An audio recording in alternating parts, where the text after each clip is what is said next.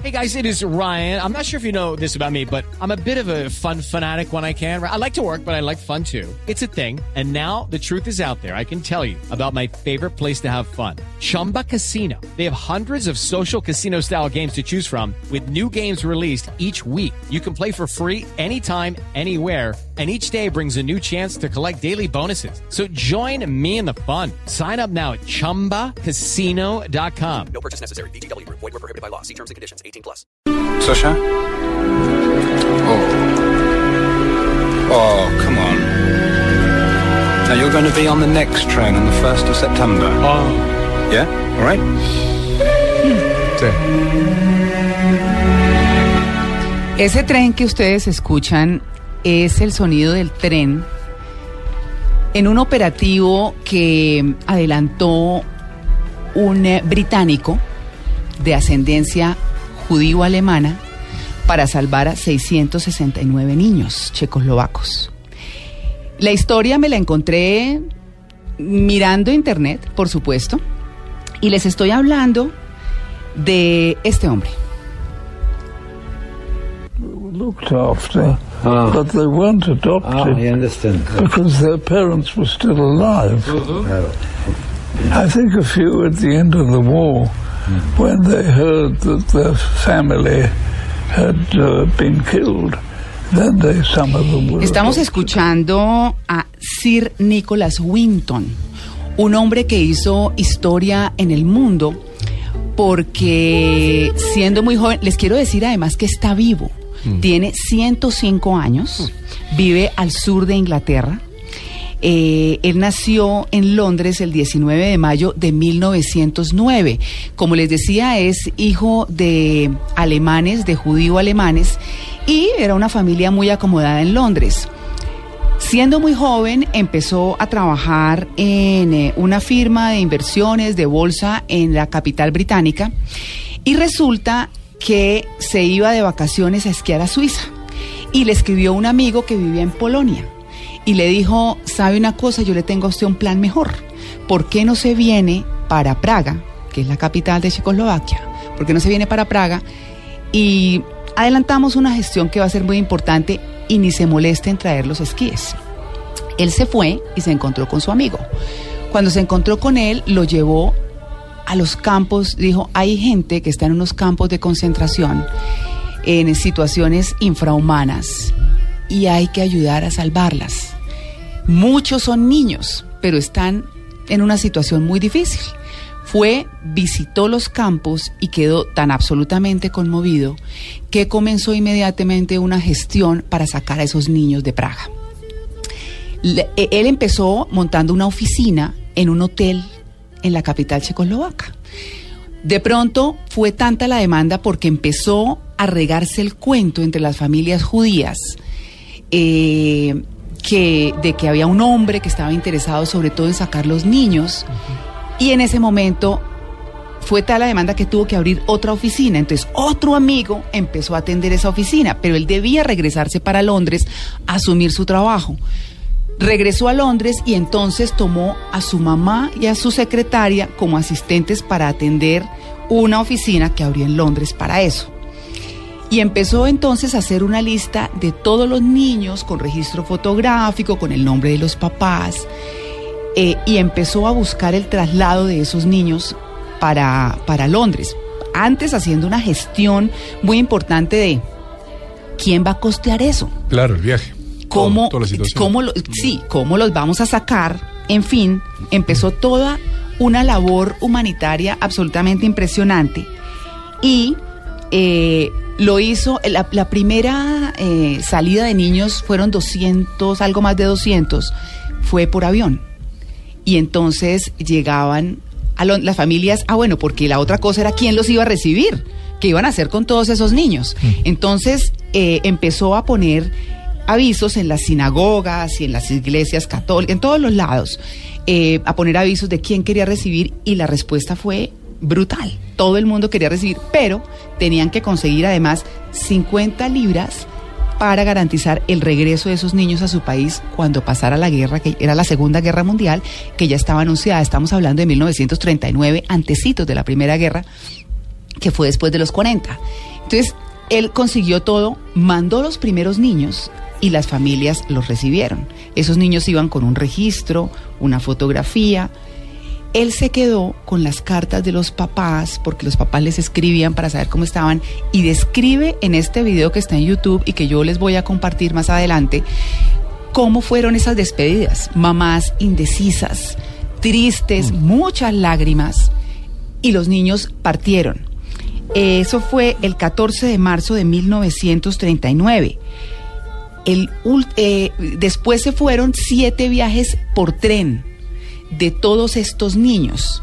El octavo tren tenía que salir de Praga el primero de septiembre de 1939.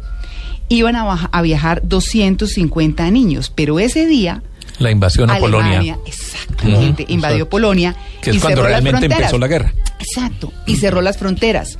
Esos niños, dice él, entraron a formar, a formar parte de los 15 mil niños judíos asesinados Claro. durante, durante esta Segunda Guerra Mundial por todo el eh, tema nazi que, que ha sido tan, tan, tan cuestionado.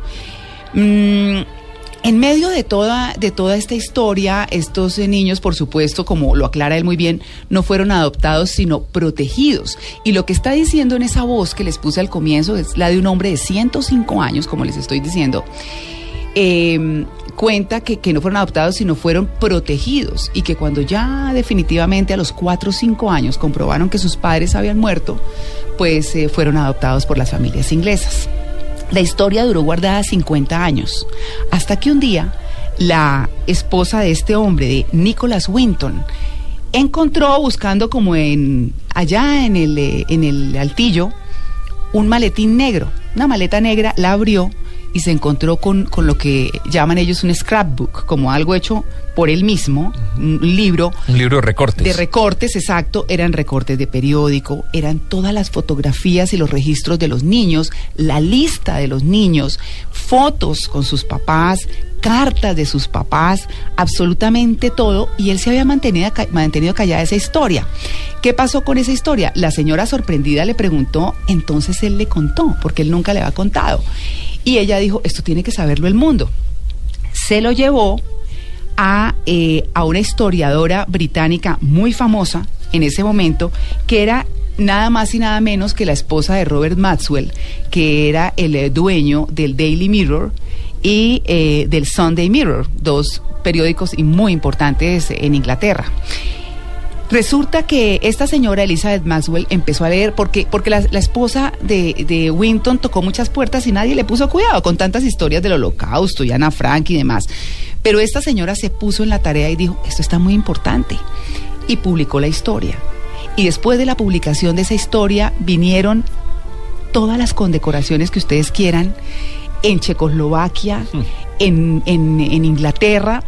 Y entonces eh, fue cuando la reina Isabel eh, le dijo, vamos a nombrarlo Sir Caballero de la corona británica por esa labor tan importante que, que adelantó. Robert Maxwell, el dueño de estos periódicos, se lanzó a, contar la historia porque su ascendencia era checoslovaca. Entonces, pues obviamente lo tocó mucho en su historia personal.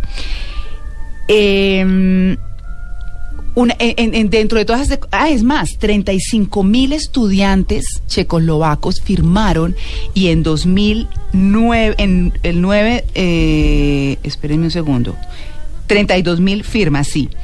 En eh, el, eh, el- cuando empezó la década del 2000, fue mm, postulado por esos estudiantes para el Premio Nobel de la Paz.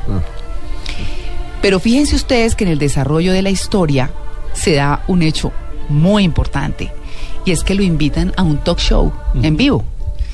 Y en ese talk show la presentadora dice eh, que está en el público el, eh, el señor eh, Winton, ¿cierto? Nicholas Winton, Sir Nicholas Winton, y que a su lado tiene y menciona a una mujer Sí.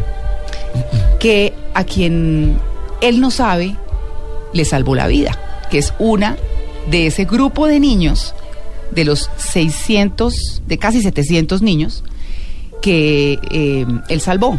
Entonces se voltea a ella, lo abraza, le da las gracias y así comienza. Esto es cuando ellos se abrazan, ¿no? Está diciendo la presentadora que si hay alguien en la audiencia a quien eh, que le deba la vida al señor Maxwell y resulta que se paran todos como unas no. 30 Qué niños lindo. que están alrededor. Y él no sabía, En claro. este momento él empieza a mirar para atrás. Esto fue en 1988 en un programa en vivo en la BBC y empieza a mirar para todos lados y no hace sino llorar Claro, porque estaban ahí al lado. porque lo abrazan, Claro. después los saludos. Es una historia, les quiero decir. Ustedes tienen que ver estos videos porque hay muchos más. Le han hecho muchos homenajes en Estados Unidos, eh, en, eh, en Checoslovaquia, en la misma Inglaterra. Y es un hombre importantísimo, valiosísimo, que se expuso, pero salvó a toda esta cantidad de niños. Eh, en este programa, pues como les digo que fue tan, tan emotivo, eh, tuvo ese reencuentro. Él dice que hoy en día juega bridge con algunos de ellos y es muy amigo de los nietos de muchos otros, porque Claro. mientras él tiene 105 años, esos niños que él salvó están sobre los 80. ¿No? Claro, sí. Entonces, Unos entonces, pelados. claro. Ay, no, pero qué no, lindo. no, es una historia absolutamente hermosa y además se hicieron dos películas en, eh, en el cine que de pronto usted, Amalia, que, que conoce de documentales y de películas, estuvo, a ver, venga, le digo cómo se llaman. Eh, dos filmes, All My Loved Ones, que es dirigida por un realizador checo. Vamos a escuchar un pedacito de esa película. Y Nicholas. Winton. Exacto. Eso está en, en checo, ¿no? Es el idioma, pues eso sí no entendemos, pero absolutamente nada. Donde cuentan la historia de él. Y está eh, Nicholas Winton, The Power of Good, como el poder de la bondad. Y ese documental ganó un Emmy en 2002. O sea que este hombre ha dado, no solamente para salvar vidas, que es lo más importante que hizo, eh, salvar a estos niños, sino para ser ejemplo, ha sido inspiración para muchas juventudes en el mundo, hasta en Vietnam. Es impresionante, cuando uno se pone a mirar y a mirar y a mirar la historia y a escarbar, se encuentra con un montón de cosas. Pero además, después de todo esto que les he contado, está esta entrevista de él con 105 años diciendo algo eh, que, que por eso quiero empatar con, con quien lo dijo, ¿no? Él dice textualmente que él teme que no nos va a gustar a quienes estamos viendo el video lo que nos va a decir. Dice, me siento muy pesimista, muy pesimista si consideramos que todo lo que está ocurriendo y las lecciones que el mundo debiera haber extraído, de eso se ha aprendido muy poco. Hemos vivido 100 años con los mejores inventos que la humanidad pudo haber conocido. Y ahora nos encontramos en la situación más grave y peligrosa en lo que el mundo jamás ha estado. Hemos hecho todas estas invenciones maravillosas y sin, embargo el mundo es un caos. No sé lo que ocurre. Su generación, le dice al entrevistado, eh, al entrevistador, perdón, debe saber más que yo. La situación no es más feliz en este momento, dice él. Él dice que la gente va mucho a la iglesia, a la que quiera, a la sinagoga, a la católica, a muchos sitios, pero que nadie está realmente convencido de lo que todo el mundo tiene que tener para eh, hacer de este mundo un mundo mejor. Entonces él habla de la bondad, la gentileza, la dignidad, el amor, el honor. Él dice que el mundo con eso sería muy distinto, pero que todo esto, todo lo que estamos viendo y de lo cual no hemos aprendido, viene sin duda, ah bueno, habla también de la veracidad, viene sin duda desde el inicio de la civilización, porque eso somos, y que para dónde vamos, que la oportunidad está ahí, que no es sino que todos cambiemos. Hace una reflexión muy linda, muy linda, y él dice que si tuviéramos todos estos ingredientes, eh, la cosa sería distinta porque hay dos palabras que son fundamentales. Two words ethics and compromise.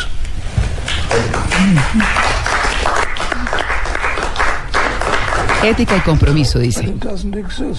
No existe.